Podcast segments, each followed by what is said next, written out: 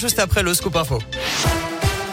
Salut Nico, salut à tous et à la une de l'actu à moins de trois semaines de Noël, un conseil de défense sanitaire se tenait aujourd'hui alors que retenir selon plusieurs médias, il va y avoir le passage au stade 3 du protocole sanitaire dans les établissements scolaires.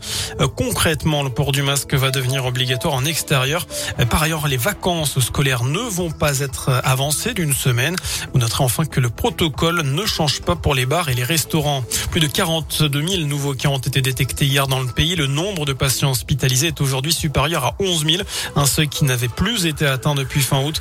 La vaccination de tous les enfants de 5 à 11 ans devait être au programme également de ce Conseil de défense.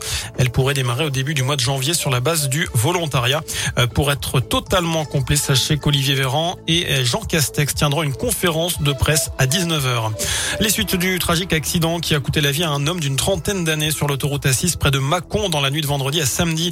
Sa femme, gravement blessée et dont le pronostic vital était engagé, a repris connaissance selon le Le bébé du couple installé à l'arrière est sorti miraculeusement indemne de l'accident.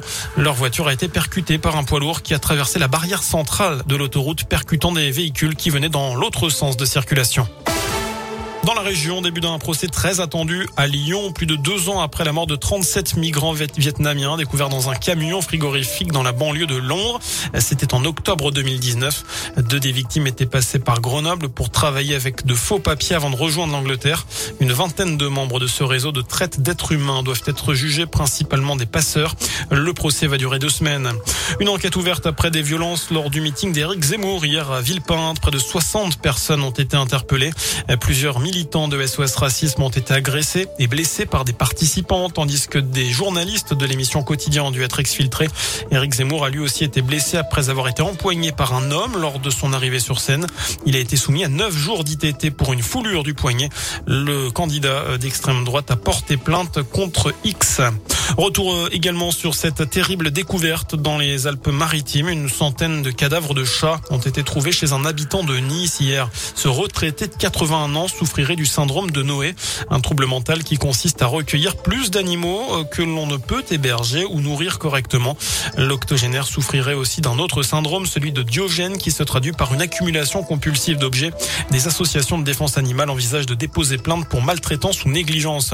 Enfin, direction la station de ski de Puymal dans les Pyrénées-Orientales où quatre saisonniers ont eu une idée que l'on qualifiera d'étonnante, celle de voler un télésiège. Ils voulaient l'inclure dans la déco de leur chalet. Ils ont dévissé le télésiège avant de le charger dans leur pick-up. Euh, vous l'imaginez, les gendarmes n'ont pas eu trop de mal à les retrouver. C'est pas très discret un télésiège. Les quatre hommes ont été interpellés. Ils seront prochainement convoqués devant la justice. Voilà pour l'essentiel de l'actu. Info de retour dans une demi-heure. Excellente fin de journée.